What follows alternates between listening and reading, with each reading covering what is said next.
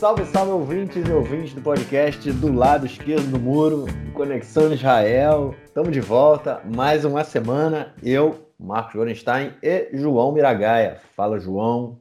Fala, Marquinhos. Fala, pessoal. Tudo bem? Tudo tranquilo, tudo na boa. Gravando aí na quinta-feira, dia 4 de março. Agora são 10 para as 10 da noite aqui em Israel. Episódio. O episódio da semana passada também ficou um pouco mais longo do que o normal. Esse aí também vai ficar um pouco mais longo, porque temos mais uma vez convidado especial. É muito legal, vocês vão ouvir mais para frente. Então chega agora de enrolação e vamos para o primeiro bloco para a gente falar do Corona em Israel. É isso. O corona está para trás. Pelo menos foi assim que o Bibi falou hoje na, na, na televisão, né? Falou para todo mundo aí que o corona está para trás. O país está sendo reaberto a partir de domingo. Tudo reabre, restaurante, café. É, eu vou poder voltar da aula para as crianças a partir de domingo. É, as aulas de adultos começou na semana passada já, de crianças a partir de domingo. As crianças que ainda não tinham voltado a estudar vão poder voltar a estudar a partir da semana que vem. É... O aeroporto vai abrir, a gente falou lá, né, que da semana passada isso gerou uma confusão enorme, que o número de, de israelenses que eram permitidos a entrar em Israel estava somente em 200 por dia, e isso gerou uma confusão muito grande, até porque houve várias denúncias acerca da comissão especial né, que julgava os casos né, que, das pessoas que pediam para entrar em Israel. Houve uma, um escândalo muito grande sobre isso e agora também está tudo reaberto. Os israelenses que vão, é, que estão no exterior, né, é, muitos deles é, algum, alguns meses já querendo voltar e não conseguem voltar, é, vão poder voltar a partir da semana que vem. Vão ter, inclusive porque está chegando a eleição, né? a gente está aí há menos de três semanas das eleições e esse foi um ponto importante. As pessoas têm o direito de votar e têm o direito de estar aqui em Israel votando. É, em, em, contraste com essa abertura toda aí que a gente está vendo, é, o número de contagiados tem aumentado em relação à semana passada. O coeficiente de contágio está em 0,99 nesse exato momento. Eu estou com o site aqui aberto, ou seja, a gente está com quase, é, per, quase perdendo mais uma vez o controle sobre a, a, a, o corona, né, sobre a epidemia. E enfim, chegamos nesse momento, mais uma vez, é o momento de reabertura. Lembrando que a gente está uma semana depois de Purim, né? Purim houve várias, vários festejos aí, as pessoas na rua, a gente vai ver como é que, como é que nas, na próxima semana a gente vai ter um pouco mais também é, é, é, a ideia né, de, do que, que a, a, a festa de Purim representa no Corona. As pessoas se vacinando, abriu também vacinação essa semana para as pessoas que tiveram corona, né? Eu, por exemplo, não pude me vacinar até, até essa semana, recebi uma mensagem falando que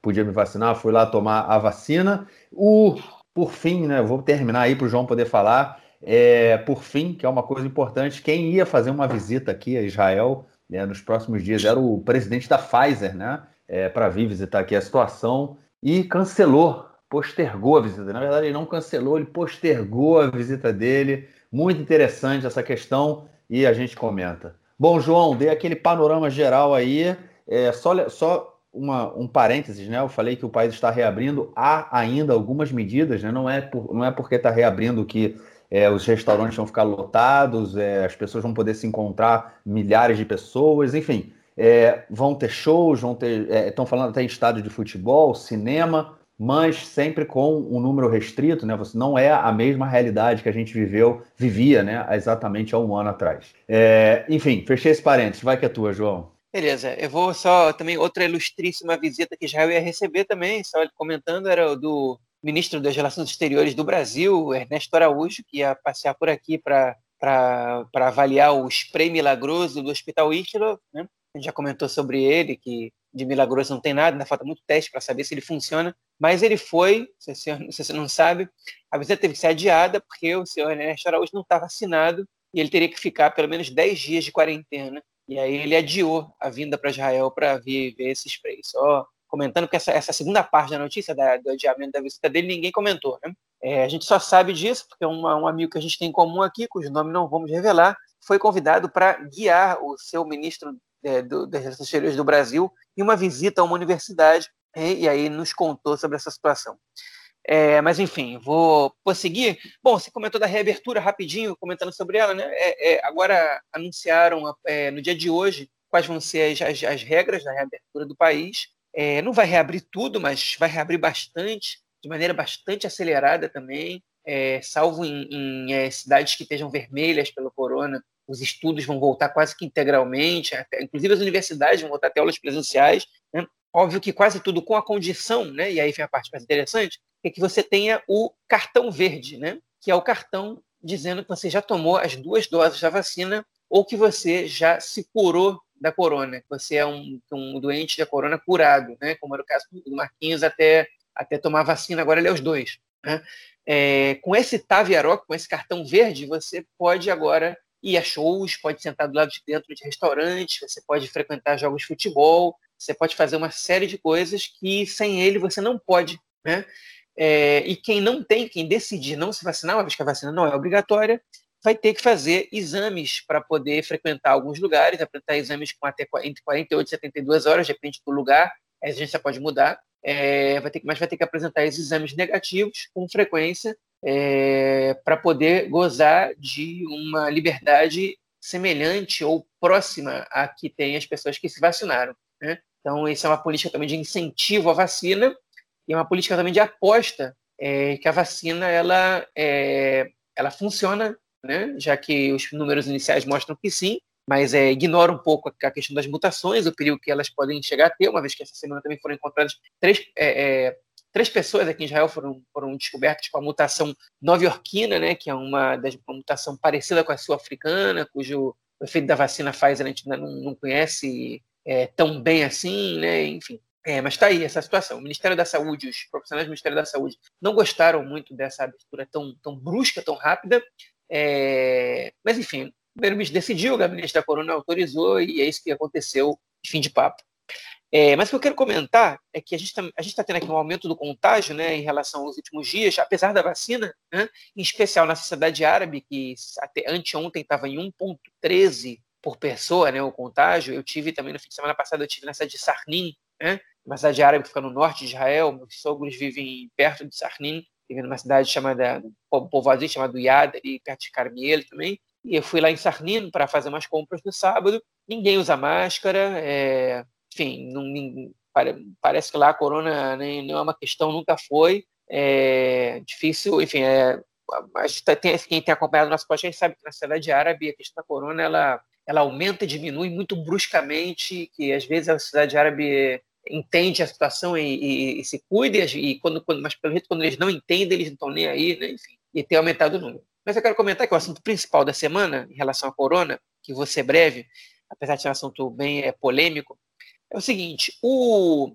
é, o jornalista Uri Misgav, do Aretz, ele recebeu uma informação de que a maioria dos, dos voos que estavam chegando em Israel, né, desses poucos permitidos, desses voos humanitários e tal, estavam trazendo de volta cidadãos de Israel, eles é, traziam passageiros ultra-ortodoxos. Né? E ele foi para o aeroporto todos os dias. Na verdade, ele vai para o aeroporto todos os dias e passa lá várias horas, hein, pegando informação sobre os voos e fotografando as pessoas que chegam. E os judeus ultra-ortodoxos, eles, é, você identifica eles pela vestimenta, né? Você não precisa perguntar para a pessoa qual é a sua é, qual é o seu grau de judaísmo, a sua corrente religiosa. É, eles, a, a, vestimenta dele já entrega essas pessoas. E ele é, chegou à conclusão de que é, em alguns dias da semana, o público ultra-ortodoxo chegava a ser 90% dos voos, obviamente que não nos voos que chegam aos domingos, né, ou aos sábados, porque eles não vão no Shabat, né, enfim, mas que, que era um número muito acima da média, uma vez que eles são 10% da população é, judaica israelense, 11% mais ou menos, ou 12% da população judaica israelense, né,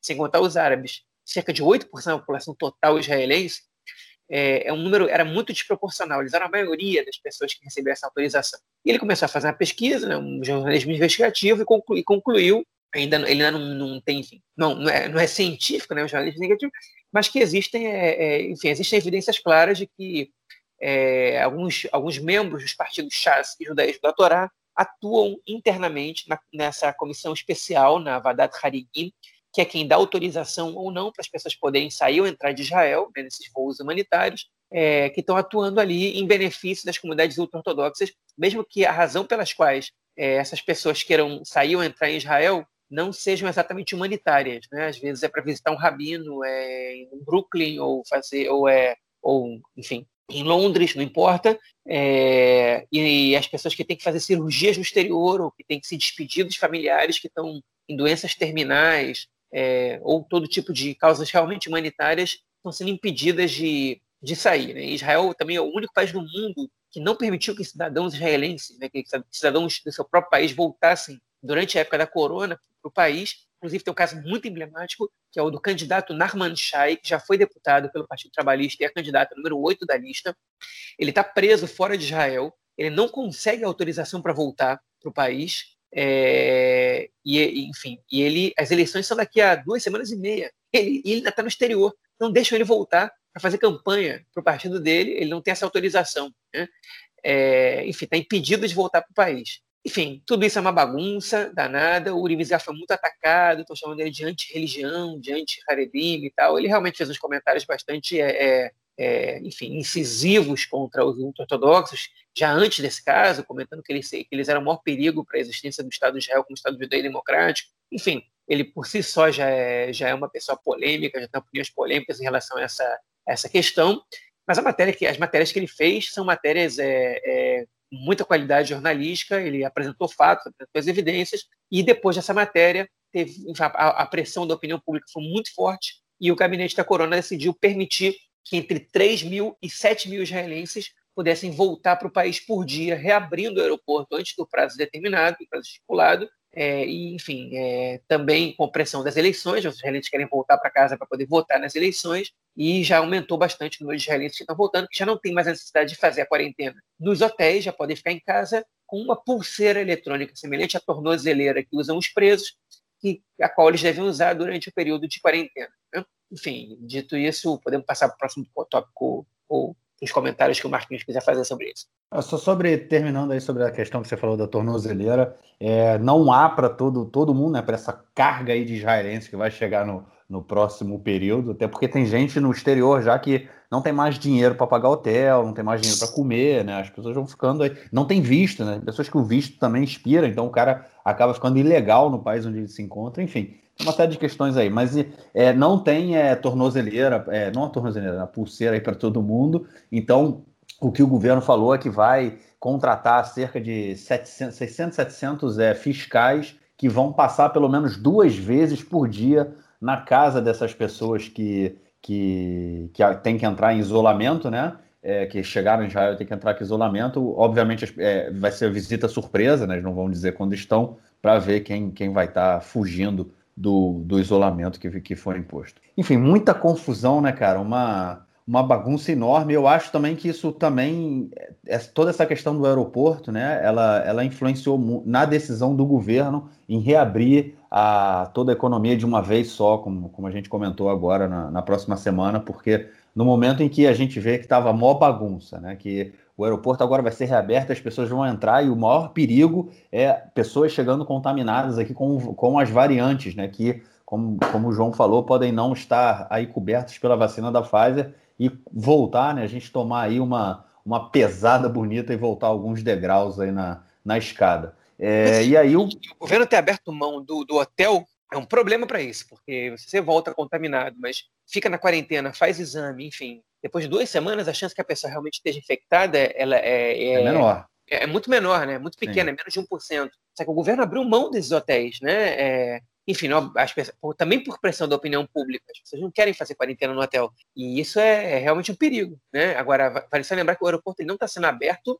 ele está sendo aberto só para israelenses, israelenses voltarem para casa. Sim. É importante. É, então, acho que essa pressão né, de, de, tudo também fez com que o governo resolvesse abrir, porque, obviamente, os donos de restaurantes, de cafés, né, da, da, eu, né, que, que não, não, não pude voltar a trabalhar ainda, é, uma, é, é muito complicado. Né? Então, o governo, obviamente, quer também colocar, é, abrir, até porque já se fala em quarto lockdown, né? É, a gente já está vivendo essa realidade também, já se falam que é, é, muito provável, inclusive não que a gente não pare no quarto lockdown, que a gente tenha outros. Isso vai ser, um, vai ser uma coisa constante aí, mundo afora. É, então o governo precisa também dar uma respirada e deixar a gente respirar um pouco do lado de cá, né? Então é, é mais ou menos isso, eleição chegando, né? Aquela coisa toda. Bom, é isso aí, cara. Vamos então passar para o nosso próximo bloco, onde a gente vai falar da política israelense essa semana. Bom, gente, como eu comentei, eleição chegando, né? Dia 23 de março, a gente está no dia 4, 19 dias aí para as eleições. Só aquele propaganda rapidinho para quem esqueceu, para quem está ouvindo pela primeira vez no dia é, 23 de março, às 9h30 da noite, aqui, horário de Israel, horário do Brasil, é por volta de 4h30 da tarde, se eu não me engano, se eu fiz a conta certa.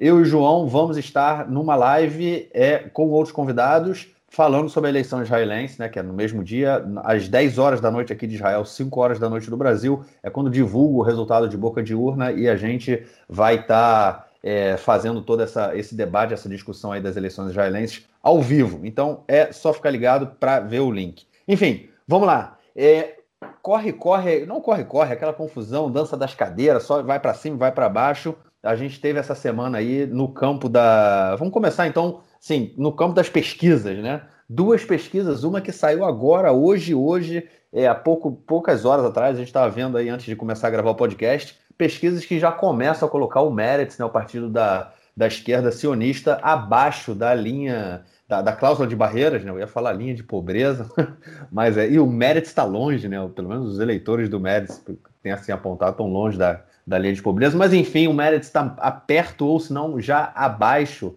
da cláusula de barreiras e está ameaçado de não entrar é, é, no próximo parlamento. João, o... Ah, vamos só então comentar aí sobre o outro, o outro negócio também envolvendo o Partido Trabalhista e eu faço a pergunta para você. Essa semana também o Supremo Tribunal de Justiça, né, como a gente já vinha, veio, a gente adiantou, né, era uma decisão que era bem, é, a gente já sabia, que possivelmente seria a decisão que, que, seria, que aconteceria. O, o, o, Supremo Tribunal de Justiça ele aprovou a participação da deputada árabe né, do, do Partido Trabalhista, Ibitsam Marana, que é, ela tinha sido impugnada pela comissão eleitoral. A gente, a gente comentou que a comissão eleitoral é um órgão político, e depois, quando essas impugnações são levadas para o Supremo Tribunal de Justiça, o Supremo, em linhas gerais, né, de forma quase que sempre acontece, permite a participação do, do cara que foi impugnado, e isso aconteceu. Enfim, Avodar e Meretz, João. Um teve aí a sua deputada árabe é, aprovação, a, aprovada a participação, e o outro abaixo da linha de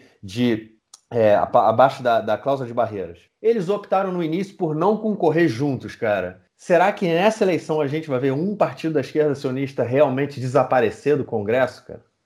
Eu vou, com a sua permissão, eu já vou meter outro, outro outros dois tópicos é, misturados para poder fazer um comentário geral sobre isso. É, mas, enfim, vamos é, Vamos contextualizar isso bem, tá? É, essa semana, em duas pesquisas divulgadas por dois canais de televisão importantes, um do canal 12 e outro do canal 11, que é, é do canal 11 acabou de sair, é, o Merit não passa a cláusula de barreira. É, essa, essas enfim, somadas, né, tinha mais uma anterior do canal, mesmo canal 11, de cerca de duas semanas atrás, na qual o Merit também não passava a cláusula de barreira. E quando passa, o Merit, em geral, está aparecendo com quatro cadeiras é, nas pesquisas, né? É muito próximo da cláusula de barreira é uma realidade que vem se, vem se constituindo desde 2015, né, o Meredith brigando contra a cláusula de barreira, é, não só nas pesquisas, como também na, enfim, no resultado em si, é o que mostra um pouco a falência do, do partido em si, né? Um partido tradicional, um partido ideológico, né? Em geral tem os partidos ideológicos e os partidos de ocasião. É, de, o Meredith, de fato, é um partido com filiados, com delegações, enfim, com uma estrutura interna, né? É, não é um que, que, cujas decisões são tomadas coletivamente, ainda que não da maneira mais democrática possível, é, ainda assim muito mais democrática que a grande maioria dos outros partidos, é, mas o partido não está mostrando razão de existir, né? É, pelo menos para os seus eleitores. Eu comentei isso na semana passada, se não me engano, é, se não comentei, é, eu tenho pensado muito nisso, pode ser que eu não tenha comentado, mas o Meretz é, e o Partido Trabalhista, especialmente esse renascimento do Partido Trabalhista, agora nas mãos da Merav Mihaeli, eles ocupam o mesmo espaço do espectro político israelense, que é o da esquerda liberal. Né? É uma esquerda liberal política e até social liberal economicamente. Né? É, quando, é, quando falam sobre economia. É, não, não, são partidos antiliberais, não são partidos socialistas, não são partidos é, é, é que, enfim, ainda que o Merit tenha colocado dois deputados árabes na sua, entre os seus cinco primeiros, número 4 e número 5, é, não são partidos que de, de listas árabes judaicas, né? Meretz, a propaganda árabe do Meretz ela é, ela é puramente setorial, não é, não está no âmago, não está na essência do partido. É, o discurso do partido não é um discurso que fala para a população árabe. Né? Enfim, é, e com, com, essa chegada do Partido Trabalhista mais para a esquerda, se desvinculando do centro um pouco mais para a esquerda, e, e, com a própria composição da lista atual, é, é muito difícil para o eleitor que, tá, que, enfim, que se identifica com essa pauta decidir quem vai votar. Né? É, enfim, a, a, o próprio eleitor que quer uma representatividade feminina busca o, o Partido Trabalhista. Se, se quer uma representatividade homossexual, busca o, o Meretz, porque os líderes do, do Partido Trabalhista é uma mulher, a Merav Mikhaeli, Meretz é um, é um homossexual, Nitzan Horowitz, né? Os dois jornalistas, é, enfim, que não é nada, é, isso não é nada é, exceção da regra, isso, para ser a regra nessas eleições, a quantidade de jornalistas liderando partidos, né? Guidon Sar, é, Yair Lapid, enfim, talvez outros aí que eu tenha me esquecido. É, então, é, é, é, são, são, partidos ocupam o mesmo, mesmo espaço, campo. Só que o Partido Trabalhista ele tem uma estrutura maior, né? é um partido historicamente maior, ainda que esteja tendo um número muito ínfimo de cadeiras. É, ele está vivo ainda no imaginário da, coletivo da, da população, né? mais do que o Meretz. É, ele teve eleições internas, né? ele teve primárias que mexem com a militância, que, que dão uma cara nova para o partido, que, enfim, tudo isso ajuda.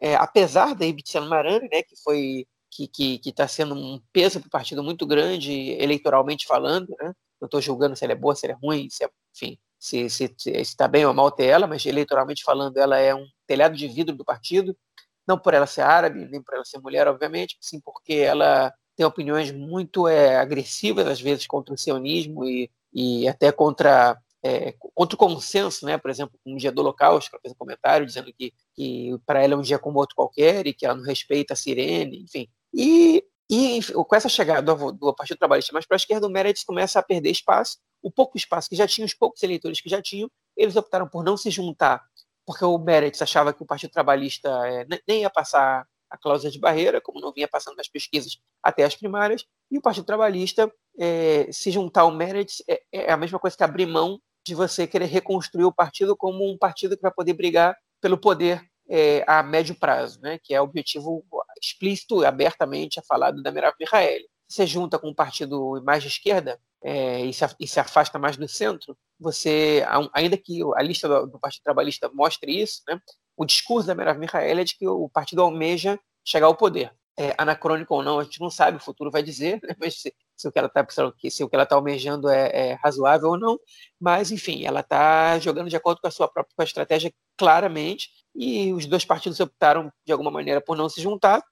Dizem algumas fontes jornalistas dizem que no estouro do cronômetro Nitsan Horowitz chegou a se manifestar a favor de uma, de uma junção das listas, mas a Mera Mikhaeli não quis mais. Enfim, ela nega, ela diz que ele desde o início foi bem claro que o Meretz ia concorrer sozinho, mas enfim, e agora o Meretz pode ser que não passe. Né? Essa, essa pesquisa agora do canal 11, o Meretz teve é, 3% dos, vo dos votos, né? a cláusula de barreira é 3,25% dos votos. E o Partido Econômico do Yaron Zelirra teve 1,7% dos votos. A tendência é que o partido é que o Zelirra murche, chegando mais perto das eleições, na última semana, se ele desistir, né? Ele, ele diz que não vai, mas obviamente ele diz que não vai, se ele desistiu até agora, ele não vai dizer que vou desistir, vou desistir. São os eleitores já abandonam ele agora.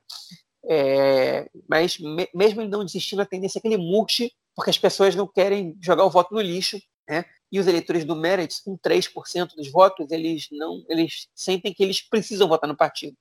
E o mais curioso que pode acontecer agora é que o Meretz, que é o partido que sempre é afetado negativamente pelo voto útil, né? vou votar no outro partido para derrubar o Bibi, votar no outro partido para eles ganharem. O Meretz pode ser beneficiado pelo voto útil agora. Por que eu acho isso? Porque se o Meretz ficar fora, o bloco anti-Netanyahu, ele perde duas cadeiras. É, porque o Meretz ficando fora, as cadeiras são redistribuídas. Como o bloco anti-Netanyahu e o bloco Netanyahu, eles estão mais ou menos 50-50, né? 49, 51, essas quatro cadeiras do Meretz elas são distribuídas de acordo com a proporção e provavelmente vão duas cadeiras para os partidos pró-Netanyahu e duas cadeiras para os partidos contra. Então, as quatro cadeiras do Meretz que eram contra Netanyahu, elas vão agora, é, é, elas seriam divididas caso o partido não passe e pessoa, o sujeito que talvez ia votar estava entre Meretz e, e entre Meretz e Guidon Sar, entre Meretz e Carol Lavan, entre Meretz e, a Partido Trabalhista, ele pode decidir votar no Meretz por voto útil, né? uma coisa que é curiosa. Por outro lado, a não entrada do Meretz facilita também um governo de coalizão anti-Netanyahu, porque o Meretz é um empecilho muito grande para que todos os partidos de oposição juntos, é, para que todos os partidos de oposição possam se juntar, com exceção, obviamente, da lista unificada, numa, numa coalizão contra o Netanyahu. Né? É, o Meretz jamais aceitaria sentar junto com o Naftali Bennett, por exemplo. O Partido Trabalhista, eu não sei, pode ser que sim. Né? É, eu imagino que sim. Inclusive, a Merav Mihaly disse que essas eleições pode ser que eles tenham que abrir mão de alguns valores para poder derrubar o Netanyahu, que ele não é a causa de todos os problemas, mas certamente, se ele continuar no poder, os problemas não vão ser resolvidos. É, então, enfim, resta saber se o Meretz é, ele, ele, ele, é, o Meretz passar a cláusula de barreira, ele é um peso ou ele é uma vantagem para o bloco anti-Netanyahu, né? que já não se entende nada. E aí eu vou dar uma informaçãozinha e terminar minha fala aqui. Essa semana o Guido Sar, o, o Dani Dayan, que é, que é um enfim, deputado do, do, do Nova Esperança, do partido do Guido Sar, deu uma declaração, o deputado não, o candidato, né? É, deu uma declaração dizendo que o partido, numa entrevista que ele estava dando, aceitaria sentar, é, enfim, aceitaria conversar com o Lapid caso ele seja indicado pela maioria para formar o governo. É, e aí o Netanyahu usou isso aí para partir para cima do, do, do, do, do Nova Esperança do Guido Mussar. Olha aí, Lapid, votar no Guido Mussar é votar no Lapid, é o que eu estou falando. É, vota no Guido Mussar e leva Lapid primeiro-ministro. Qualquer voto que não seja em mim é, é, é, é o Lapid primeiro-ministro e tal. E o Guido Mussar teve que ir a público e falar: eu não vou sentar em um governo comandado pelo Yair Lapid, né? para não perder votos, obviamente, ele falou isso. Né? Então eles não estão se entendendo. O Benner já falou isso semana passada, o Guidon Sá falou isso essa semana, e a situação é a seguinte: quando terminar as eleições, caso fique esse impasse que tal, o Netanyahu, sem conseguir maioria para formar o governo, e a oposição com esse Frankenstein maluco, vai ter que acontecer o seguinte: eles vão ter que sentar todos os partidos num, num, numa sala e vão ter que decidir. Ou a gente vai formar esse partido Frankenstein contra o Netanyahu, e, e dar, sei lá, o Lapid, provavelmente, já que as pesquisas apontam, a chance de coordenar é, esse governo, ou a gente vai levar o país para outras eleições, para as quintas eleições no espaço de dois anos. Né? E aí, é, quem fizer isso, quem levar o partido para outras eleições, tende a se enfraquecer politicamente. O problema é que quem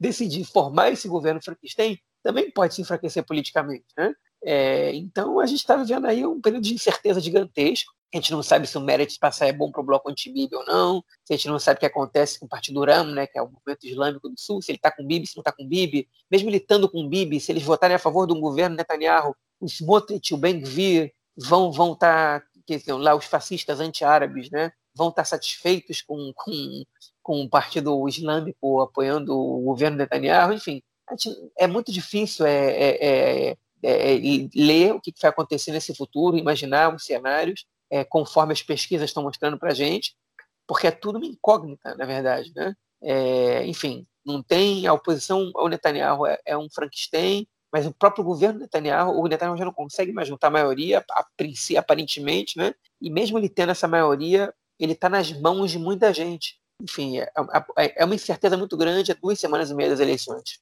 É, eu acho que essa sua frase final ela resume tudo, né? Uma incerteza muito grande.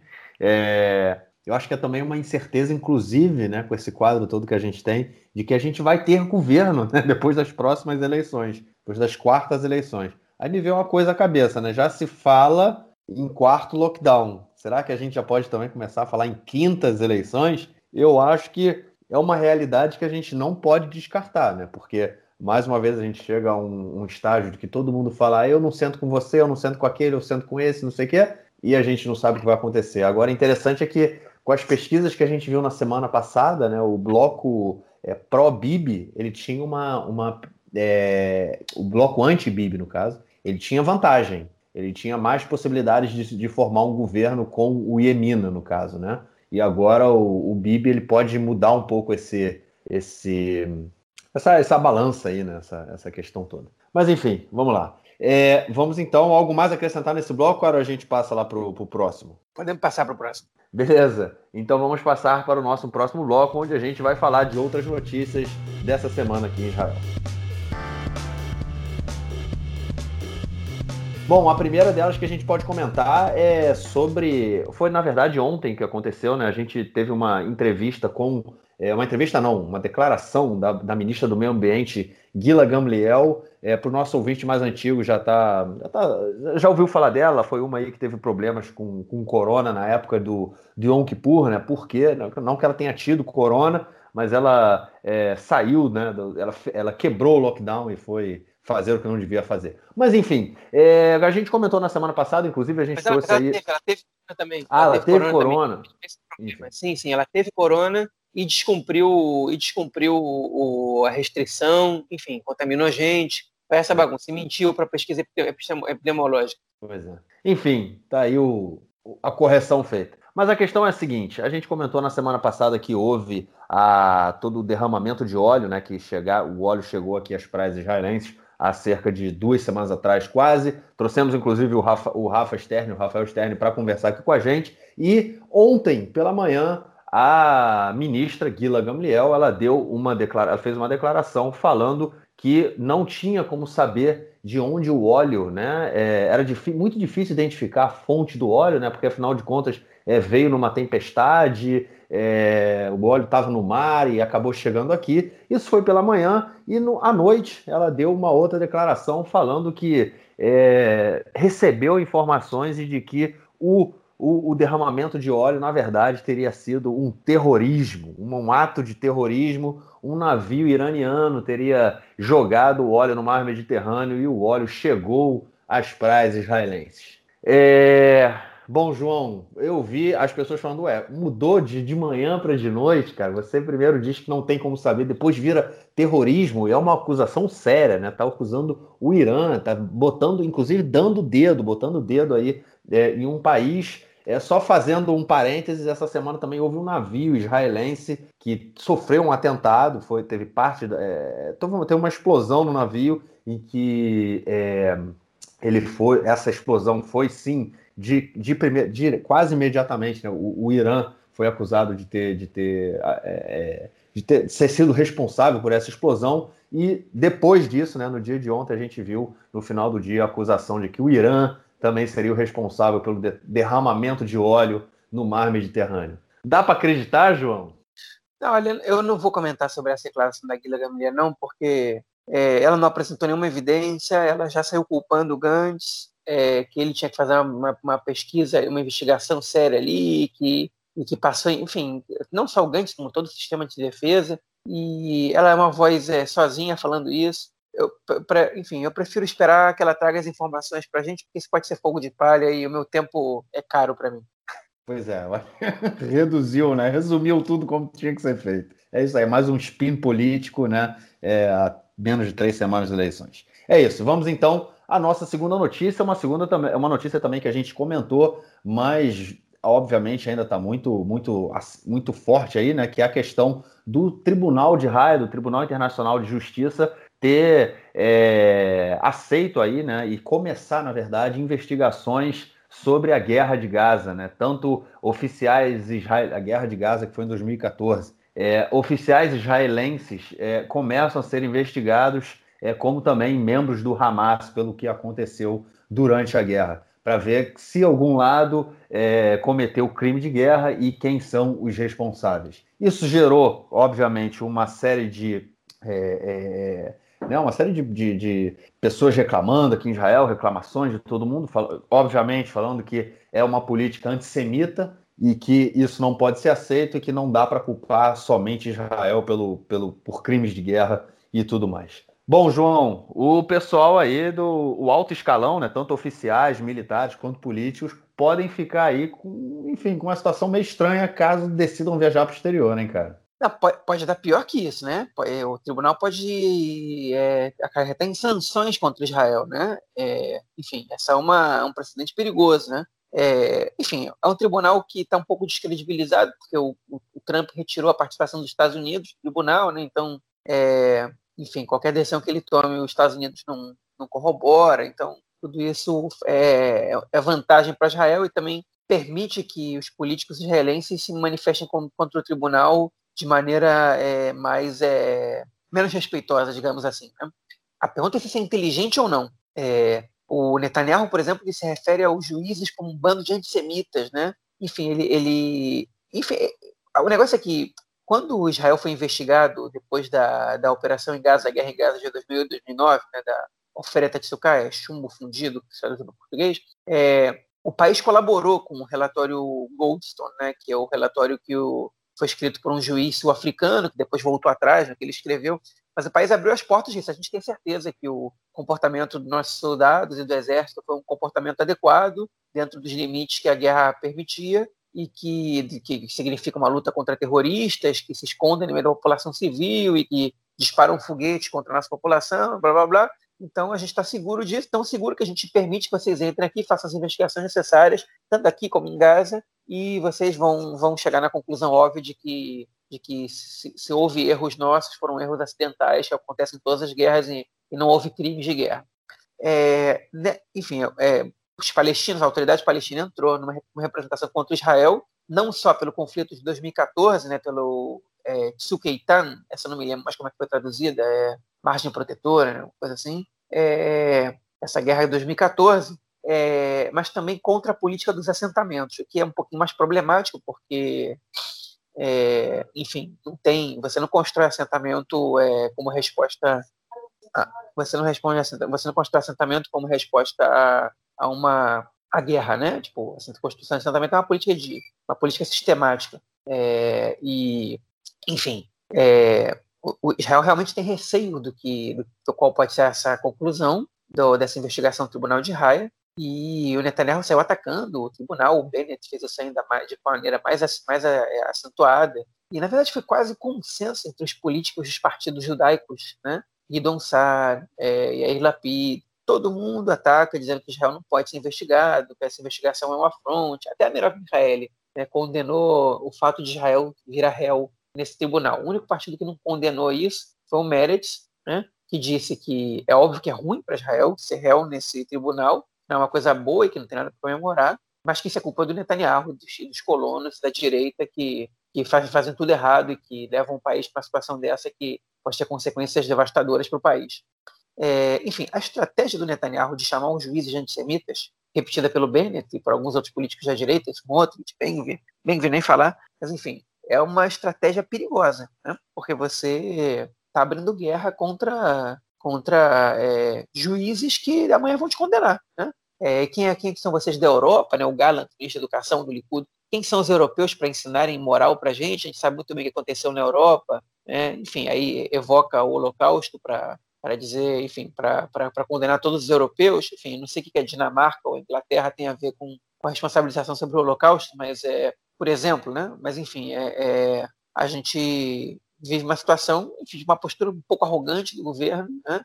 É, que obviamente tem que ficar preocupado, porque porque uma condenação dessas ela pode ser muito problemática, porque mancha a imagem internacional do país, né? é, mas também é uma, é uma, posição perigosa você você atacar o tribunal que vai te julgar, ainda que você não faça parte desse tribunal né, e não se importe com, com o resultado que vai dar é, internamente falando. Você sabe que, do ponto de vista externo, isso pode não ser bom. É isso. Vamos ver então a que pernas vão andar andarão né, as, as, as acusações do, do, do, tribunal, quem serão os indiciados, quem serão os investigados, né, primeiramente, os indiciados e em que pé isso vai andar. É isso aí. Vamos então para a nossa última notícia desse bloco, onde a gente vai falar sobre um, a notícia que esquentou realmente aqui a, a, a, discussão, uma discussão, uma das discussões aqui em Israel essa semana, que foi sobre uma decisão do Supremo Tribunal de Justiça em reconhecer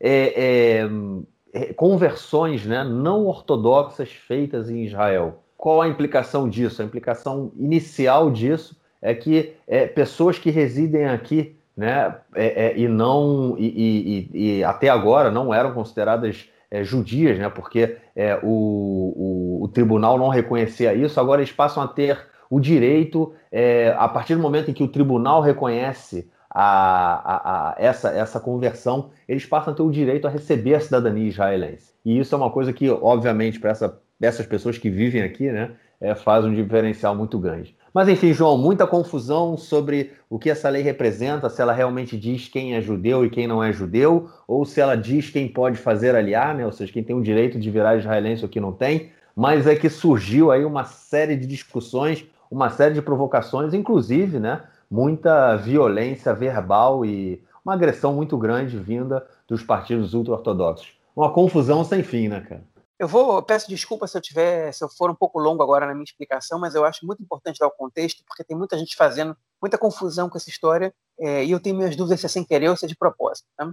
Enfim, existe uma lei em Israel, que ela chama Lei do Retorno. Hein? Essa lei diz que qualquer pessoa que tem um dos quatro avós judeus, ou que é convertido por uma sinagoga, que, por, uma, por uma comunidade, uma, uma corrente do judaísmo, que é reconhecida pela agência judaica pelo Ministério do Interior, ela tem o direito de se tornar cidadã israelense e receber os benefícios do Olê Hadash, né, que é o novo imigrante, que é o novo que faz a subida, né, que é como se chama a imigração judaica é, para a terra de Israel. Né? Enfim, obviamente que essa lei ela tem várias exceções e várias, é, vários outros é, é, parágrafos internos e tal, algumas exceções, enfim, uns pontos extras, mas basicamente a lei é essa, ela permite também cônjuges, é, enfim, blá blá blá, ok? Ou seja, um dos quatro, mas basicamente a rigor é que um dos quatro avós da pessoa seja judeu, qualquer um dos quatro, é, ou que a pessoa seja convertida por uma, por uma sinagoga reconhecida. Tá? Quem reconhece a sinagoga? A agência judaica, em conjunto com o Ministério do Interior. Tá? A agência judaica é o órgão, é uma instituição do Estado, que não é, ela não é do governo, não pertence ao governo, é, mas ela é uma instituição nacional que existe desde a criação do Estado, que, que enfim, tem algumas tarefas, entre elas cuidar da Aliá, que é dessa criação judaica para Israel, é, e o Ministério do Interior só tem que ratificar o que a agência judaica reconhece ou não. O acordo é esse, a lei está escrita, é uma lei, se não me engano, é de 1950 ou 51, está lá no podcast do Marquinhos aí, do é, Zanaj Medina, tem um tópico que ele fala sobre a lei do retorno, e essa lei permite, por exemplo, permitiu que eu e o Marcos, por exemplo, pudéssemos ser cidadãos israelenses e viver aqui hoje, né? fazer essa imigração e gozar de alguns benefícios que esses imigrantes têm, têm né? o que nós tivemos. Diferente da lei do retorno, a lei do retorno não define quem é judeu, ela define quem tem o direito a viver em Israel como cidadão, a fazer aliar esse tipo de imigração. É uma imigração com benefícios. Ela não define quem é judeu para o Estado. Quem define quem é judeu para o Estado é o Rabinato Israelense. O Rabinato Israelense é uma instituição estatal é, é, que é eleita, né, que, enfim, cujos representantes são eleitos por conselhos que são ao mesmo tempo conselhos regionais é, e, e, membros pertencentes às comunidades é, é, reconhecidas pelo próprio Rabinato, ou seja, um clube do qual só faz parte as mesmas pessoas, né? É, que só reconhece o judaísmo ortodoxo e ultra-ortodoxo. Né? Todas as, praticamente todas as correntes do judaísmo ultra-ortodoxo, o judaísmo ortodoxo é, nacional, é, nacionalista ortodoxo, ele é praticamente uma corrente só, né? na verdade não, ele tem várias correntes, mas ele é muito menos dividido que o, judaísmo ultra-ortodoxo, ele tem Sefaradim, Ashkenazim, dentro dos Ashkenazim tem, é, é, tem lituanos racídicos, dentro dos racídicos tem um milhão de correntes racídicas, enfim, Quase todas elas são reconhecidas pelo rabinato, algumas não. Por exemplo, o Beit Chabad, que é uma das, uma das maiores correntes judaicas do mundo, não reconhecida pelo rabinato, é, mas é reconhecida pela lei do retorno. A agência judaica se reconhece o Beit Chabad como um tipo de judaísmo suficiente para a pessoa fazer aliar. Mas o sujeito que se converteu pelo Beit Chabad, por exemplo, ele chega aqui em Israel e não é considerado judeu pelo, pelo rabinato. Okay? E, portanto, por exemplo, ele não tem direito de ser enterrado num cemitério judaico. Okay? Ou ele não tem direito a se casar aqui em Israel, porque em Israel não existe casamento é, civil? Ele existe casamento religioso, a menos que ele, obviamente, se converta ao cristianismo ou ao islã ou ao próprio judaísmo por alguma corrente reconhecida, aí sim ele pode se casar pelas leis de Israel. Né? É, então, enfim, é, é uma situação complexa, é uma situação complicada de explicar, né? porque a lei que diz que você pode viver no país, ela não necessariamente é, é, ela te considera judeu, você, a lei que permite a imigração judaica para Israel, ela não necessariamente é, é, garante que você seja considerado judeu quando chega aqui, né, é, no país. Então, se a sua mãe é judia, está tudo ótimo, você é judeu para todas as correntes, não importa, mas se a sua mãe não é judia de nascimento e não é convertida para uma sinagoga ortodoxa reconhecida, então você não é judeu para o Estado. Né? Basicamente é isso. E aí, ou você se converte, ou você vive aqui sem ser considerado judeu. As sinagogas reformistas e conservadoras, elas, é, elas, são, é, elas têm a sua conversão reconhecida pela agência judaica desde 1989. Né? É, as duas correntes, né? Elas são, enfim, elas, elas têm essa conversão reconhecida para efeitos de aliar, para efeitos de imigração, desde 89. Então, o sujeito que se converte na sinagoga, por exemplo, a Ari, no Rio, ou a Shalom, a CIP, em São Paulo, a CJB, no Rio, ou a sinagoga de Belo Horizonte, de Curitiba, que faz sinagoga da comunidade, ou a Porto Alegre, tem três sinagogas liberais em Porto Alegre, não importa. É, ele pode fazer aliar. É só depois de um ano de convertido com participação comunitária, tem o direito a fazer aliar em Israel é, mas chega aqui não é considerado judeu. Né?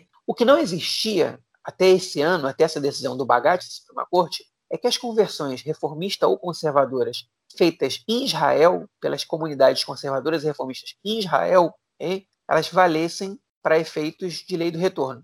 Ou seja, se eu me converti para uma sinagoga reformista brasileira para fazer aliar, isso vale. Mas se eu me converto para uma sinagoga reformista em Israel, isso não vale. Hein? E o que aconteceu foi o seguinte: tinham mais de 15 petições na Suprema Corte para que fossem reconhecidas essas conversões a efeitos de aliar, né? e a Suprema Corte está há 15 anos dizendo para a Knesset: vocês precisam criar uma lei que regularize a conversão. Não existe nenhuma lei em Israel que regularize a conversão. O próprio status de quem é judeu entregue ao rabinato, ele é um status que não é legal. Okay? É um acordo, mas é um acordo que não, é, não existe lei. Okay? Vocês precisam definir a conversão. Se vocês não definirem a conversão, a gente vai acabar tendo que definir. E ficou falando isso, falando isso, falando isso, nada foi feito. Ninguém, ninguém queria escrever essa lei. Muito difícil, é muito polêmico preparar uma lei dessa, porque é, a, a direita israelense é, não, não ortodoxa não quer se comprometer com, com, os apoiadores de Israel dos Estados Unidos, reformistas e conservadores. Não quer perder o apoio deles. É, e, mas, ao mesmo tempo, eles também não querem se comprometer com os ortodoxos em Israel, com quem eles formam um governo. Né? Então, eles não querem escrever essa lei, porque se eles escrevem essa lei é, é, é prejudicando é, as sinagogas reformistas e conservadoras, né, as comunidades, eles, eles, eles perdem apoio dos judeus de fora de Israel. Por outro lado, se eles escrevem uma lei favorecendo os ortodoxos, é, é, favorecendo os reformistas conservadores, eles sabem que a, o, as correntes ortodoxas elas não reconhecem o judaísmo reformista e conservador como judaísmo. Inclusive, eles acham que isso é profanar o judaísmo, que é pior do que, do que, do que, do que ser secular. Né? Porque, pelo menos, os seculares não, não profanam a Torá no sábado numa sinagoga que, enfim, que profana o Shabat.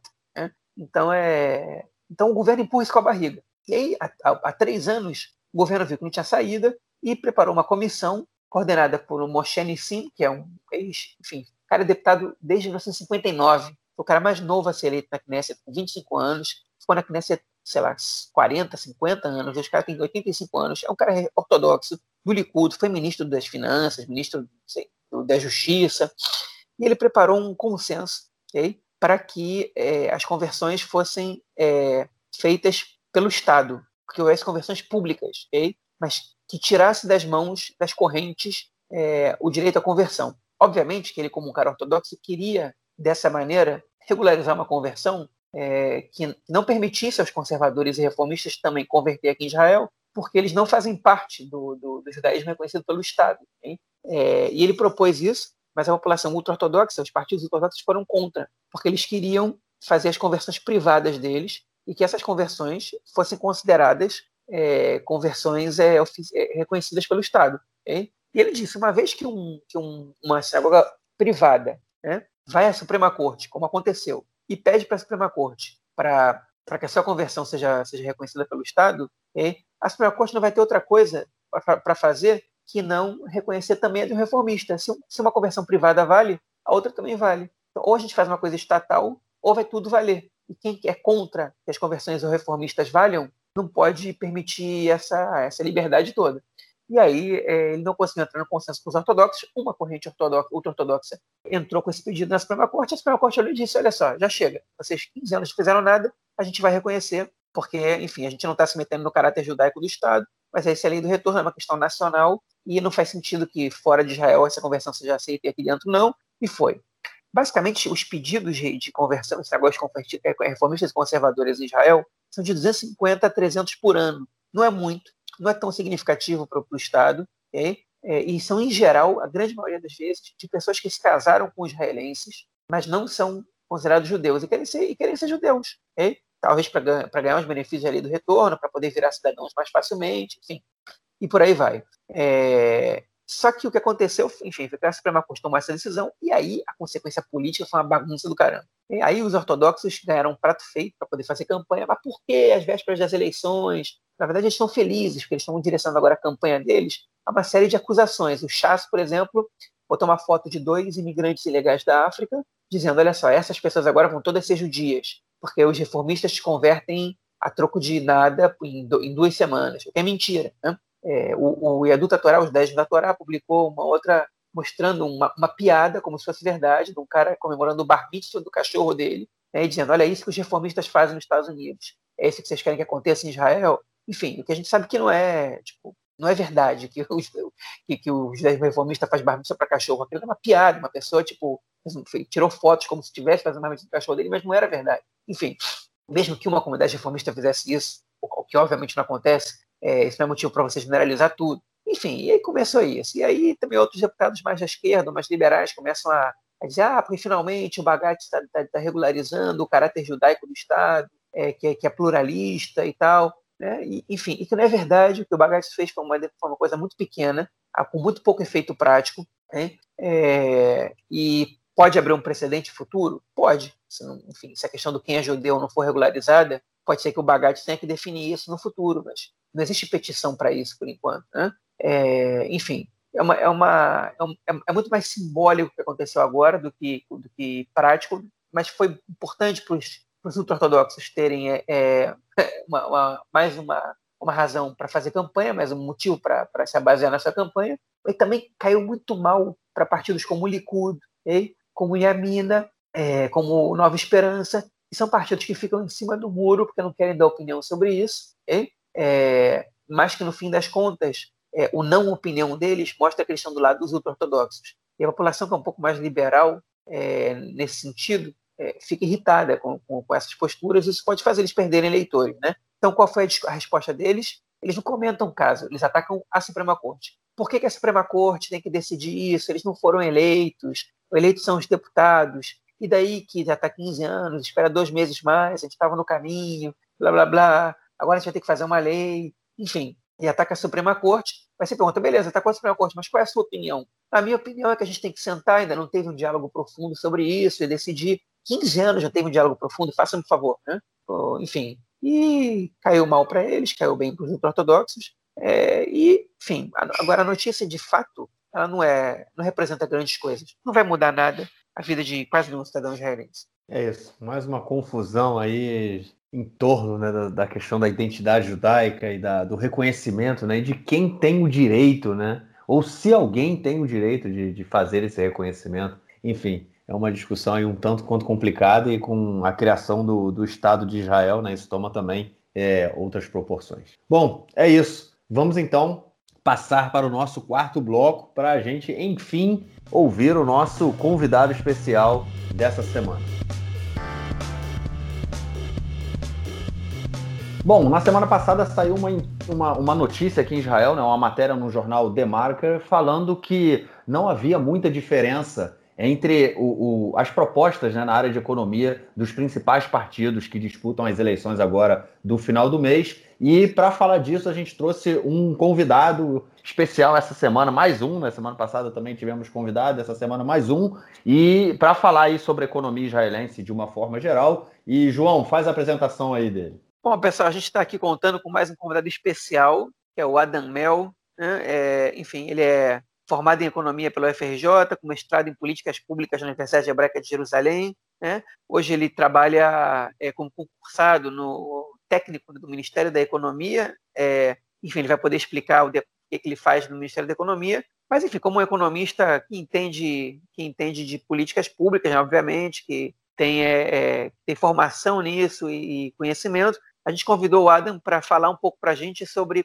e nessa, nesse contexto das eleições, da crise econômica gerada muito em função da corona, né, como que os partidos estão se organizando, quais são as propostas que eles têm apresentado e, e o que que, enfim, o que, que a gente pode esperar de alguma mudança na política econômica em Israel e, obviamente, que ele vai também explicar um pouco para a gente, já que ele está aqui, e esse é o tema, é, o que, que aconteceu nesses últimos é, quase 12 anos de Netanyahu na política econômica, para que tanta gente que é, atualmente esteja insatisfeita e queira mudar, né?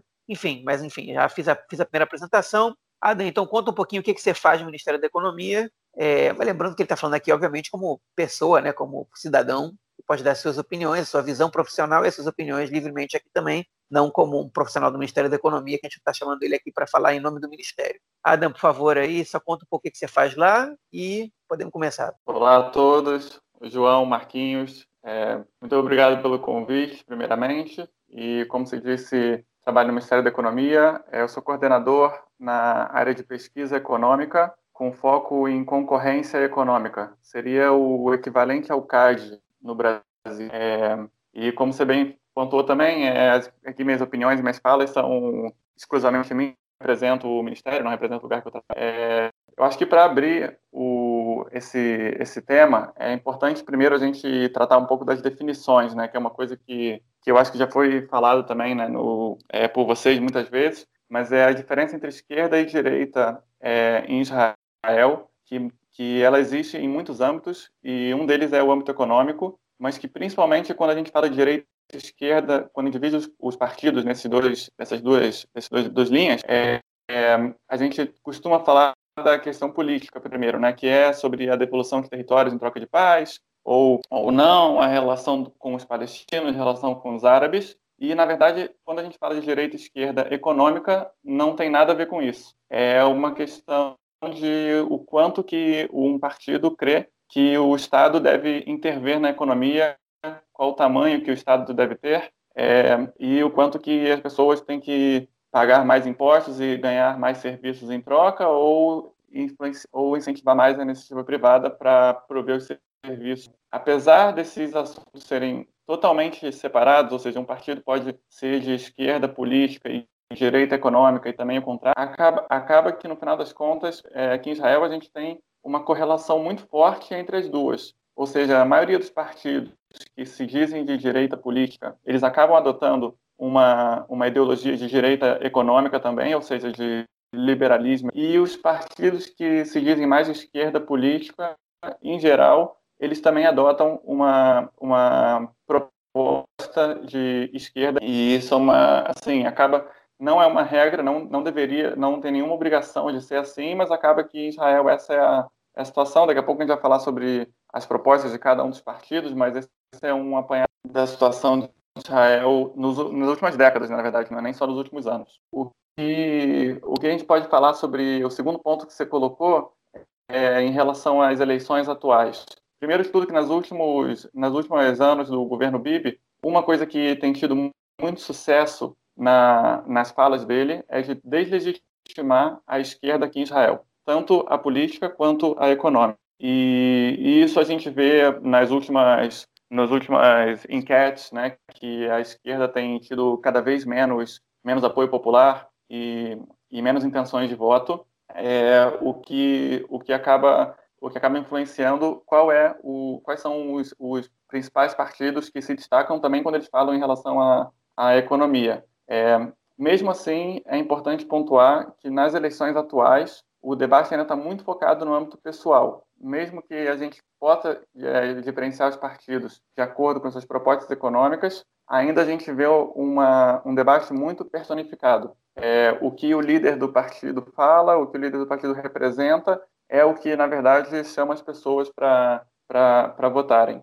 E, e, por último, antes da gente entrar nessa, na questão é, em si, é, como você bem pontuou também, João, a, a questão do corona ela está no centro hoje em dia. Então, toda, todo esse contexto do, da, da, plataforma, dos partidos, ele acaba sendo focado hoje em dia no corona. Porque o que, que aconteceu no, né, agora nesse último ano de 2020? Né? Israel ele vinha nesses últimos tempos de uma situação econômica muito boa. É, a gente tem crescimentos ano após ano, sempre acima da média da, dos países desenvolvidos, dos países que Israel é, costuma se comparar. É, o nível de, de emprego ele era estava muito alto, estava considerado pleno emprego. É, o nível de serviços, alta tecnologia sempre em crescimento. É, o, a dívida do país também estava é, relativamente controlada. Os déficits eram baixos. E então Israel entrou nessa crise, né, que não é uma crise exclusiva de Israel, obviamente, mas é, acabou atingindo todo todo mundo, né, é, via de regra, entrou muito bem. E isso acaba influenciando também como que, assim, é, relativamente a, a previsão de, de decrescimento do país nos próximos anos ela é menor do que nos outros países, mas mesmo assim a crise é muito forte e o tema econômico ele é bastante presente. Sobre o que o governo... Só um... Bíblia, sim. Fazer, é, é, é, é, os indicadores econômicos que você apresentou são corretos e, e a situação da economia de Israel está muito estável em crescimento é, é, também acima da média dos países da OCDE. É, mas é importante a gente lembrar também que o custo de vida em Israel ele tem aumentado bastante nos últimos anos, né? isso desde antes da, da crise da corona, é, e que não existe, na verdade, na verdade o, governo Netanyahu, apesar da, da situação econômica estável e, e, positiva, ele vem enfrentando protestos sobre o, a situação do alto custo de vida ou do custo da moradia há, há pelo menos oito anos. Né? É, e, enfim, as eleições de 2015, elas, elas de 2013 e 2015, elas foram muito focadas também a propaganda dos partidos e as propostas, e o que se falou foi muito focado também na, em como resolver o problema da, do, do alto custo de vida é, e é, a pobreza em Israel, salvo em 2019, de 2009 até 2018, ela aumentou, é, o número, é, o percentual de pobres na população israelense aumentou todos os anos. Então, ainda que os números, os indicativos econômicos estejam, estejam positivos, os indicativos sociais de Israel, eles, é, enfim, eles, eles não são ruins comparados à América Latina ou ao Brasil, que é onde está a grande maioria dos nossos ouvintes, mas, é, mas a população ela é crítica em relação a esses números. Eu acho importante a gente colocar essa, essa observação só. É, com certeza, né? O que acaba sendo até um, uma dissonância, né? Que, que hoje em dia a gente comenta que os, os índices macroeconômicos, né? Ou seja, do país como um todo, né? Eles são muito bons, mas os índices micro, né? Que por exemplo, o nível de pobreza, eles, eles são ruins relativamente né, para a situação israelense. E comparando até, por exemplo, com os protestos de 2011, né, o protesto das, das tendas na Rua Rote, da insatisfação da população com alto nível é, dos preços, eu acho que quem chegou mais perto de, de, não foi de repetir, obviamente, mas desse nível de insatisfação popular foi justo nesse ano de 2020, porque a quantidade de, de desemprego estava muito alta, chegou na época de uma das dos lockdowns a 25%, que são números que eram inimagináveis há um ano atrás, e, e as seguidas manifestações, né, ali na Rua Balfour, em frente à, à casa, né, do ao escritório do, do primeiro-ministro, eles lembram, de certa forma, esse protesto, tá, óbvio que tem muita coisa junta que se envolveu ali, mas uma delas é o alto, o alto nível de preços e o salário das, da, da, classe média israelense que não consegue acompanhar, né? E tem alguns partidos, como a gente vai ver, que, que se utilizam bastante desse ponto para poder atacar o, o partido Likud, que é o partido governante, e o Bibi em especial. É, vamos talvez passar então para o que, que o, o, Likud fez nos últimos anos, em especial o, qual é a proposta do Bibi, que a gente vai poder entender um pouco melhor também como que Israel chegou nessa situação e por que, que ele continua é, mesmo com, com essas críticas, usando o, o argumento da economia muito forte ainda hoje a seu favor. É, o Bibi, pra, só para a gente lembrar, ele foi ministro da Fazenda né, no, no governo do Ariel Sharon entre 2003 e 2005, e, e ele já chegou com, com uma ideologia muito clara de redução do Estado. É, ele vinha com essa proposta liberal muito agressiva e ele conseguiu implementar na prática muitas das coisas que ele falava, né? Uma das dificuldades muitas vezes que, que os políticos têm quando mesmo até quando chegam no poder, eles conseguir conseguir implementar o que eles o que eles o que eles propõem. É, muitas vezes ele até propõe coisas que eles não acreditam, então ainda assim não implementam, mas nesse caso o Bibi conseguiu aliar, né, essa a ideologia forte, né, até radical de certa forma, com a implementação dela. É, por exemplo, ele diminuiu o imposto de renda das pessoas físicas e também o imposto de pessoa jurídica. É, ele, ele mudou os critérios de, de auxílio para as pessoas né, que recebem diretamente, o que seria o equivalente talvez a um, a um Bolsa Família, né, o auxílio direto. E dentre eles, por exemplo, é, tinha um critério de. Tem um dos critérios que é quantos filhos você tem né, para receber, e ele diminuiu bastante o que era relacionado a esse critério dos filhos, o que só foi possível porque os, os ortodoxos estavam fora da coalizão, né? É, e isso gerou bastante descontentamento. É, no caso do, dos ortodoxos, foi uma coisa que assim, nunca tinham feito parecido e nunca voltou a fazer, né? É, o, ele também fez muitas privatizações, por exemplo, a Elal, né, companhia aérea, é, Zim, que é uma companhia de logística naval, Bezek, que é a companhia de, de comunicação, é, um dos bancos que era público também foi privatizado. O outro banco, o maior banco de Israel, Leumi, começou o processo de privatização na época do Bibi como, como ministro da Fazenda. E ele conseguiu, durante esse período, é, índices muito positivos para o país. É, conseguiu crescimento quase recorde, nível de desemprego muito baixo, inflação zero. Então, ainda hoje, ele se usa dessa época é, e também dos últimos anos, e diz que ele não é somente o senhor segurança, né, o é, Mer que a gente fala em hebraico, mas ele também usa sendo o senhor economia. É, então, por exemplo, quando vem outras pessoas é, desafiaram em economia, ele sempre usa esses, esses índices macroeconômicos e essa política que, que foi adotada principalmente quando era primeiro-ministro para poder se defender. Agora, é importante quando colocar é, duas coisas aqui. Era ministro das Finanças. É, desculpa, das Finanças. Mas só, só, só fazendo uma é, é importante lembrar que quando ele assumiu em 2003, Israel passava por uma recessão pesada por causa da segunda intifada também. A economia de Israel chegou a ter decréscimo ali pelo, por, pelo acho que por 2002, se não me engano. Ela chegou a encolher, né? E ele assumiu com essa proposta de modernizar a economia, de liberalizar. Não que não fosse um processo que já estivesse acontecendo desde antes, né? Próprio governo Rabin, ele privatizou bastante comparado aos governos anteriores, em especial os governos trabalhistas, mas enfim, o Netanyahu, ele, ele como você disse bem, ele liberalizou toda a economia, é verdade. Mas é importante lembrar que ele é, é que, que, que, o país vinha de uma recessão é, naquele momento, é, e, e, é interessante essa questão dele se apresentar como senhor. É, é, o Netanyahu ele se dá títulos, né? Senhor, senhor segurança, senhor economia, né? É, pra, enfim, que é o. Eu, eu, eu ele diz: ah, quando alguém acusa, ah, porque nenhum ministro das, das finanças dá certo nesse país. Ele não tem uns que dão certo. Eu sou a prova disso. Né? Ele se coloca como exemplo.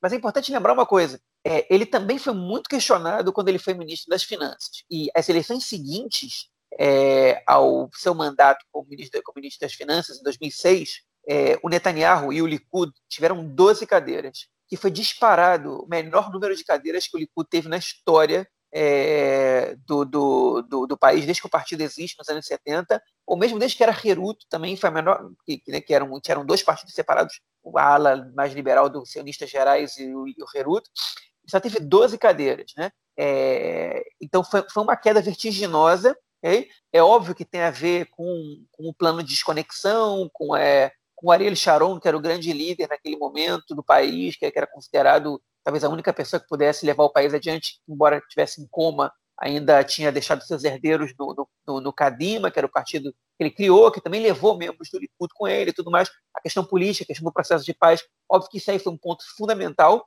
mas o Likud teve 12 cadeiras, enquanto, por exemplo, o Israel Nossa Casa, do Avigdor Lieberman, que era um partido recém-criado, criado poucos anos antes, e naquele momento ultra-radical de direita, teve 11 cadeiras. Né? O Netanyahu teve uma cadeira a mais, que ele ganhou, aliás, curioso dizer, às custas do próprio Lieberman, porque eles fizeram um acordo de, de preferência e os votos extras do Israel Beiteno do Jornal Nossa Casa foram para o Likud. Então, ele, ele se apresenta hoje como um grande vencedor, na, na, na, como um grande, como um excelente ministro, incontestavelmente bom, mas naquele momento eu acho que a população israelense não tinha uma avaliação tão positiva do Netanyahu como, como, como ministro das Finanças. Pode ser que eu esteja errado, eu não tenho nenhuma avaliação, nenhuma pesquisa que diga qual é a avaliação dele como ministro, mas o resultado que ele recebeu nas urnas ali foi muito ruim. Desculpa a interrupção aí, vou te deixar continuar.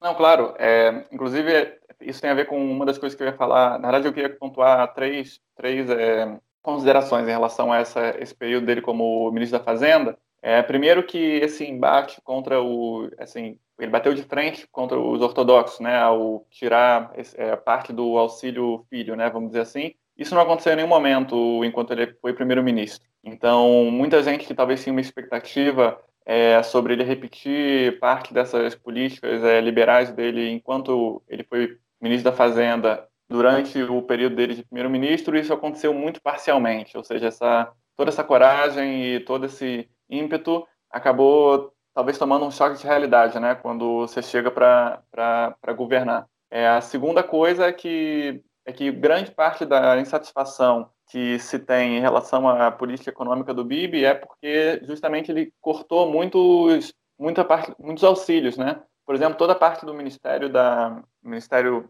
é, dos Serviços Sociais, é, grande parte do, da, do orçamento foi cortado, muita coisa que era provida diretamente pelo Estado foi é, foi terceirizado para ONGs ou para empresas, e, e o estado de bem-estar social que Israel tinha, ele diminuiu muito. Então, isso foi acumulando ao longo do tempo, e como a gente tinha falado antes, é, isso se reflete na insatisfação de grandes camadas da população perante a, a política econômica dele. E, por último, também queria pontuar que o Likud ele não é um, ele é um partido muito grande e ele é um partido é, muito heterogêneo, é, assim, pelo menos em termos de economia. Não é não todos pensam como, como Bibi lá dentro, você tem inclusive pessoas até do espectro do outro lado, né, como o Chaim Katz, que veio da, da, da indústria, do sindicato dos, dos trabalhadores da, da aviação, é, Cohen, que foi ministro da Economia há pouco tempo, são pessoas que têm ideias muito mais protecionistas e, e, e bem mais é,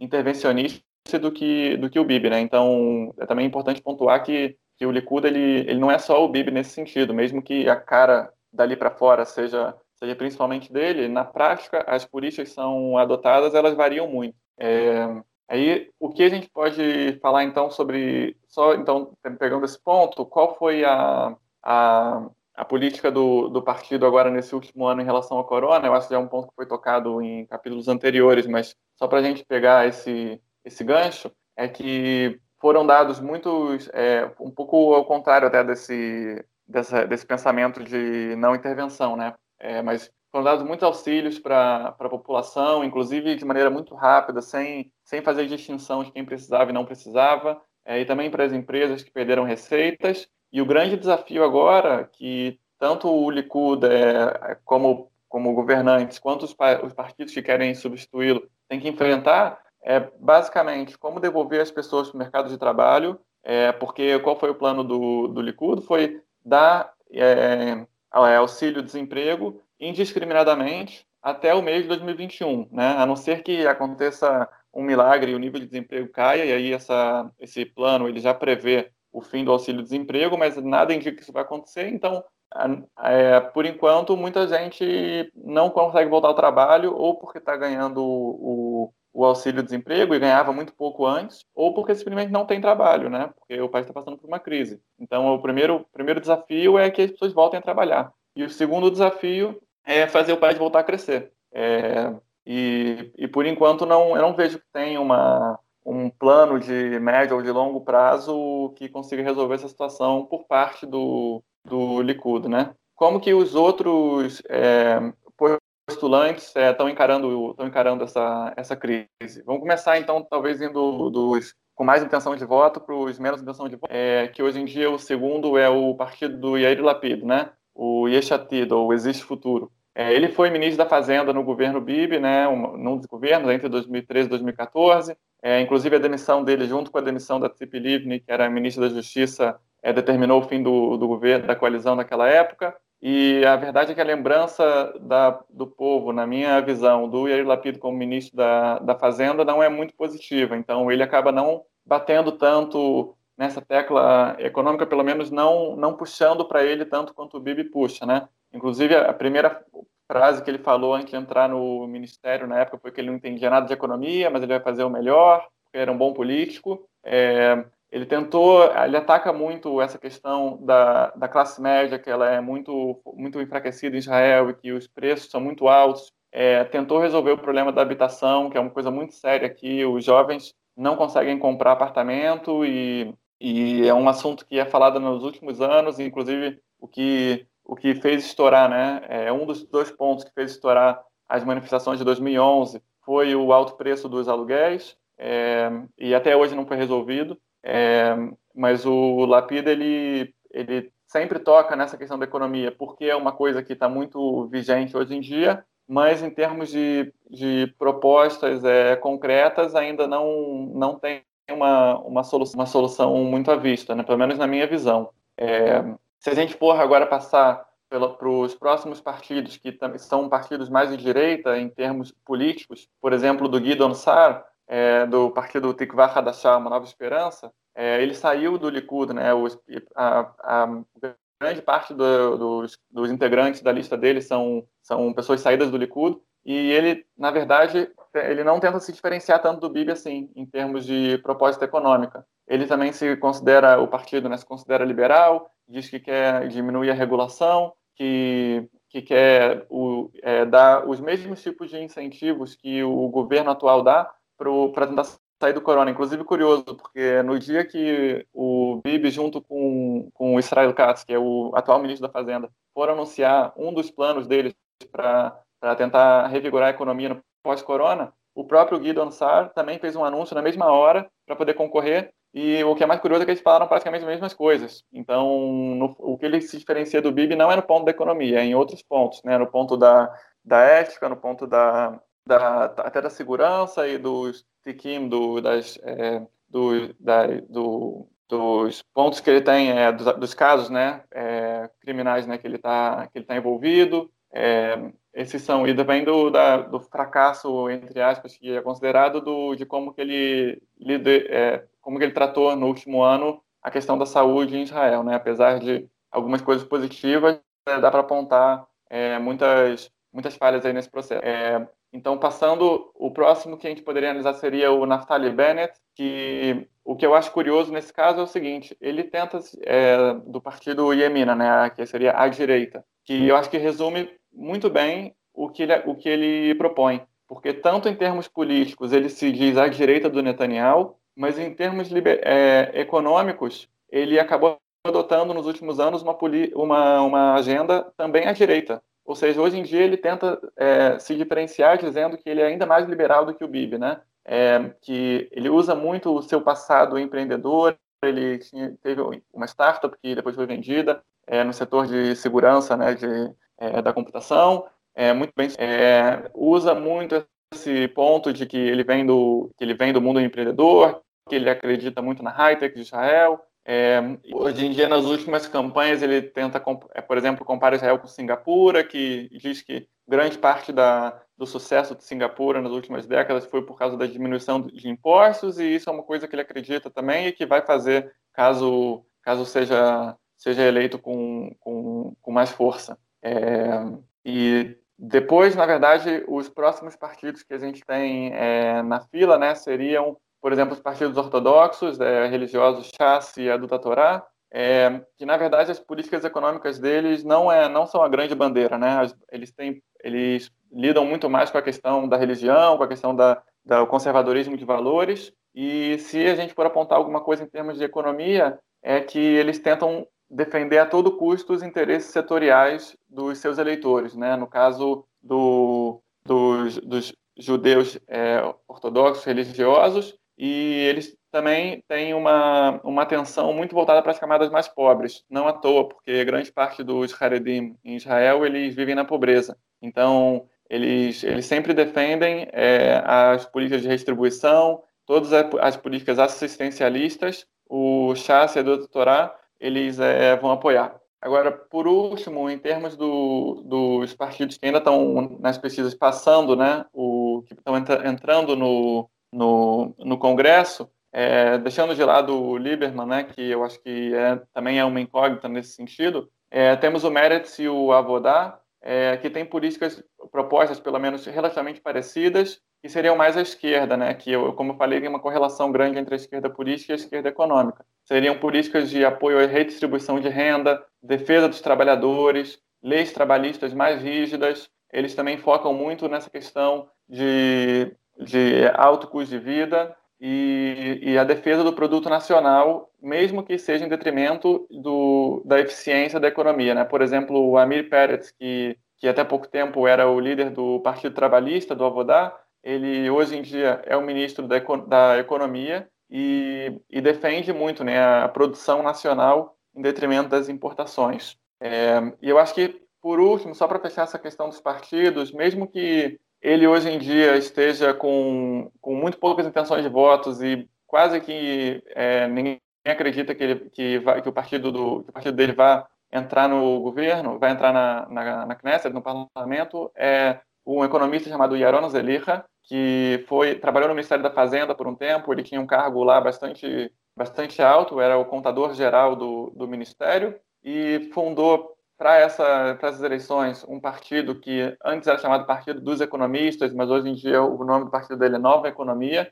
porque não muitos economistas é, foram junto com ele nessa ideia, então ele acabou mudando o nome do partido e ele basicamente vem contra os monopólios, é, tem propostas é, bastante fortes de tentar revigorar a economia, só que o que hoje em dia se traduz em poucas intenções de voto são que essas, essas propostas elas não são muito concretas, né? Tipo, não muitos economistas foram, é, vieram apoiá-lo. Ele consegue identificar muito bem os, os problemas do país, quais são as questões que incomodam a maior parte da população, só que não, não vem com, com propostas muito claras e isso eu acho que acaba se refletindo nas intenções de voto. E simplesmente esse, esse título né, de ter trabalhado no Ministério da Fazenda, ele sempre foi um grande é, crítico do BIB, né, mas mas isso não acaba não sendo suficiente e talvez até, talvez até reflita, de certa maneira, o quanto que a questão política ainda não está no centro do debate, né? A questão econômica, desculpa, ainda não está não está no centro do debate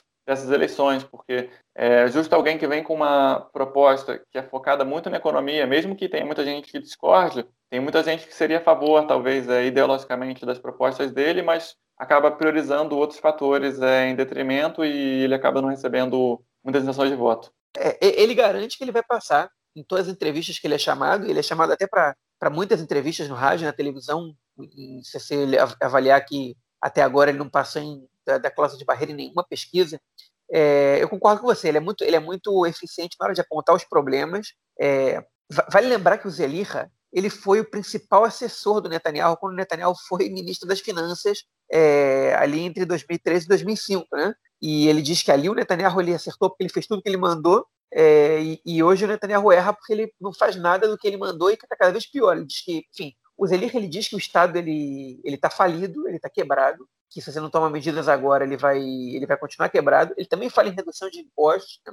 é, mas ele não, enfim, é, mas ele tem uma proposta bastante liberal também, né? não é uma proposta de esquerda. E o curioso é que o Zelir, ao mesmo tempo que ele é um cara super liberal, em 2015 ele escreveu a proposta econômica do Meretz, que é o partido mais de esquerda, dentro do espectro judaico, pelo menos, né, dos partidos políticos, ele escreveu a proposta econômica de plano de governo do Meretz é, é, em 2015. Né? É, e ele se justifica dizendo que ele fez isso porque, enfim, ele tem uma boa relação com a Zava Galone, que era líder do partido, tá? e eu, de fato hoje o filho da Zava Galone é o, é o, é, é, é o diretor de comunicação da campanha do Zelir. Mas, enfim, é, mas ele, uma coisa interessante que ele diz é que Israel é um dos países que, que que, mais cresceu nos últimos anos é, é do, da OCDE e que mais ganhou dinheiro com isso, que, e que a gente tem um Estado rico, um Estado cada vez mais rico, e uma população cada vez mais pobre, que o dinheiro não é distribuído para a população. Né? Só que as propostas que ele tem para que isso aconteça, elas não passam por é, imposto progressivo, não passam por imposto sobre herança, que não existe em Israel, zero, né? É, elas passam por. Basicamente, o discurso dele vai em quebra de monopólio. Né? Ele fala que quebrando os monopólios, aumentando a livre concorrência, é, é, você quebra os, os donos do, do, do, do, capital e você favorece os, os pequenos e médios negócios. Né? E aí ele criticou muito a proposta, esse plano Singapura, né, do, do Naftali Bennett, que lançou também tem pouco tempo. É, enfim, ele chamou o Naftali Bennett para um debate, disse, se ele, aguentar comigo mais de dois minutos, eu, eu, eu voto nele. Ele não vai aguentar nada, não vai explicar nada. O plano do Bennett é puro suco de neoliberalismo, né? é, é, o discurso, enfim, cita Margaret Thatcher, Ronald Reagan e usa Singapura como exemplo.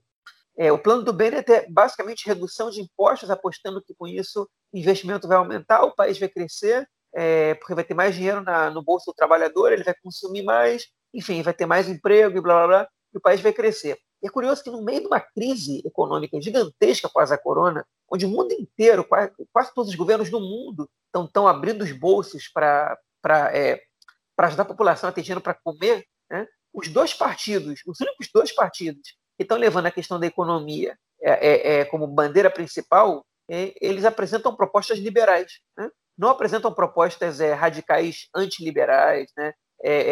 não vou nem falar socialistas. Né? E os outros partidos se escondem. Em Israel, a gente vive uma triste realidade que os partidos não apresentam propostas é, programas de governo às vésperas das eleições, não é obrigatório, como é no Brasil, registrar programas de governo. O partido ele, ele publica se quiser, o Likud não faz isso desde 2009, né? e quando a gente foi atualizar agora do Conexão foi muito fácil, porque a maioria dos partidos não publicou nada desde 2019, né? obviamente com Nova Esperança, sim, é um partido novo, Partido Econômico também, que é um partido novo, eles dois publicaram, o Bennett publicou o projeto econômico dele, e de resto, ninguém fez nada. O, o Partido Trabalhista, inclusive, apagou é, o, a, as propostas do seu site. Não fez nem que nem o Iachati que deixou lá, mesmo, mesmo desde 2013, né? é, ou 2015, quando eles renovaram. O Partido Trabalhista apagou. Eles disseram antes, é, não me cobrem, porque não tem proposta nenhuma no site do partido. É, a gente se baseia no que eles escreveram antes. O Meredith manteve, né?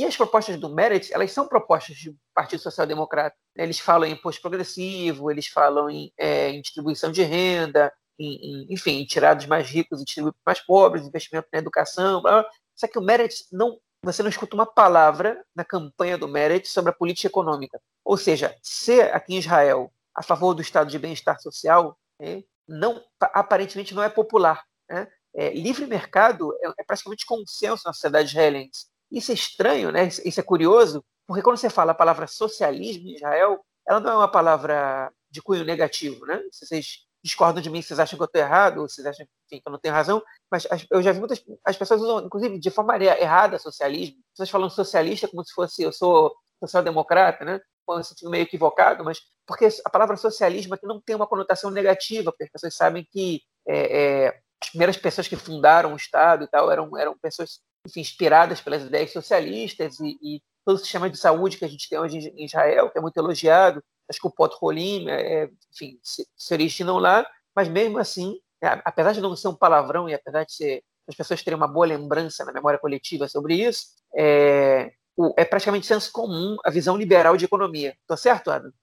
É, eu concordo com, com isso, com essa sua última, sua última colocação, acho que, que, é bastante verdade isso. Acho que tem um respeito muito grande aqui pelo, pelo, pelas, principalmente pelo partido, né, tipo, do Avodá, no caso antigo, né, tipo, que fundou o, o Estado, que, e, e muita gente né, que é considerado hoje em dia diz que se não fosse uma política socialista, né, uma política intervencionista, não conseguiria fazer tanta coisa em tão pouco tempo. Então, mesmo as pessoas que discordam, pelo menos na minha visão, da, das propostas é, mais à esquerda, mais heterodoxas no plano econômico, elas, elas têm um respeito porque sabem que o país foi fundado nessas bases. E muitas das coisas que hoje em dia a gente se orgulha aqui de Israel, o exemplo mais claro, recente, é o sistema de saúde. É por mais que ele tenha passado por muitas mudanças né, desde a da criação do Estado, mas que, que ele é um sistema de saúde público, né? Tipo, que todo mundo tem direito e que então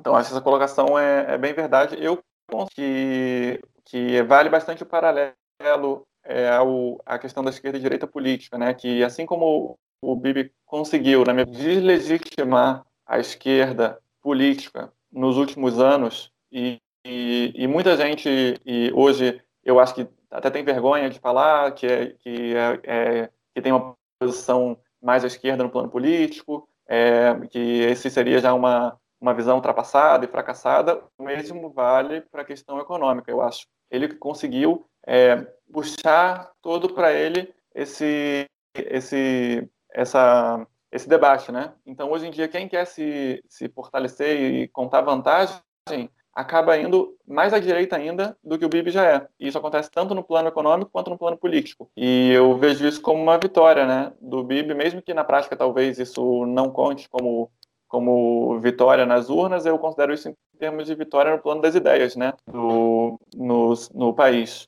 Bom, queria agradecer ao, ao Adam aí pela excelente participação no, no podcast. Para mim, eu aprendi bastante coisa, estava aqui só ouvindo. É, pude, como eu falei lá no início, é, essa ideia né, de convidar o Adam surgiu depois de uma matéria que saiu no jornal e é, agora ficou muito mais claro e apresentou dados aí que realmente eu não tinha. Então, brigadão, Adam, aí pela participação. É, querendo participar, tendo, querendo falar sobre economia, é só chegar e, e, participar. Você tem contato com a gente, então é só aparecer. É, queria também convidar os os ouvintes que estão aqui com a gente agora.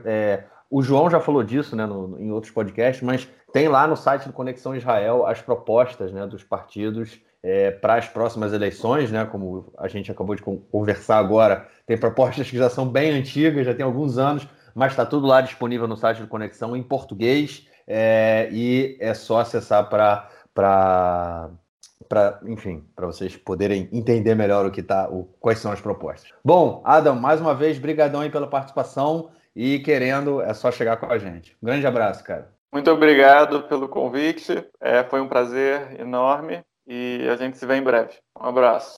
Valeu. Bom, vamos então passar para o nosso próximo bloco para ouvir o comentário do esporte do camarada Nelsinho Burri. Manda, Nelsinho!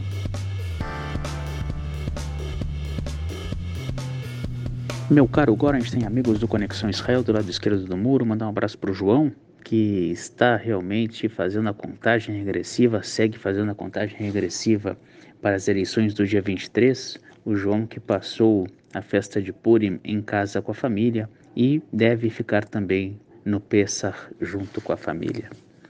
É isso aí, minha gente. Campeonato Israelense de Futebol, a liga principal do futebol masculino israelense.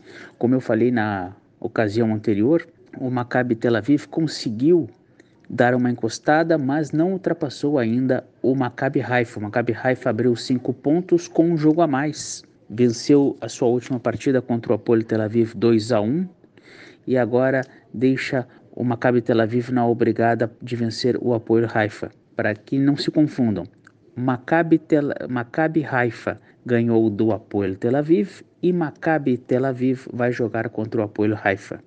O Maccabi Haifa está na liderança do campeonato, cinco pontos na frente com um jogo a mais. Se o Maccabi Tel Aviv vence o seu jogo, dá uma encostada, fica dois pontos de diferença, segue a corrida do campeonato israelense de, de futebol. Lembrando que o Maccabi Haifa não vence uma competição já há 10 anos e o Maccabi Tel Aviv é o atual bicampeão. Um grande abraço e até a próxima. Valeu, Nelsinho. Obrigadão aí por mais essa eh, comentário dessa semana e, claro, te esperamos na semana que vem. João, episódio longo. Ficamos por aqui ou algo mais a acrescentar? Ficamos por aqui antes que os ouvintes matem a gente. Um abraço aí. Pois é, né, cara? Não vou nem fazer a propaganda do final longo, vou só falar, galera, não esqueçam, no dia 23 de março tem a live aí comigo com o João comentando as eleições em Israel e, obviamente, o link vai estar disponível antes para vocês. Bom, gente, a gente então fica por aqui e volta na semana que vem com as notícias quentinhas do que aconteceu em Israel. Valeu, João, um grande abraço. Abraço, até mais.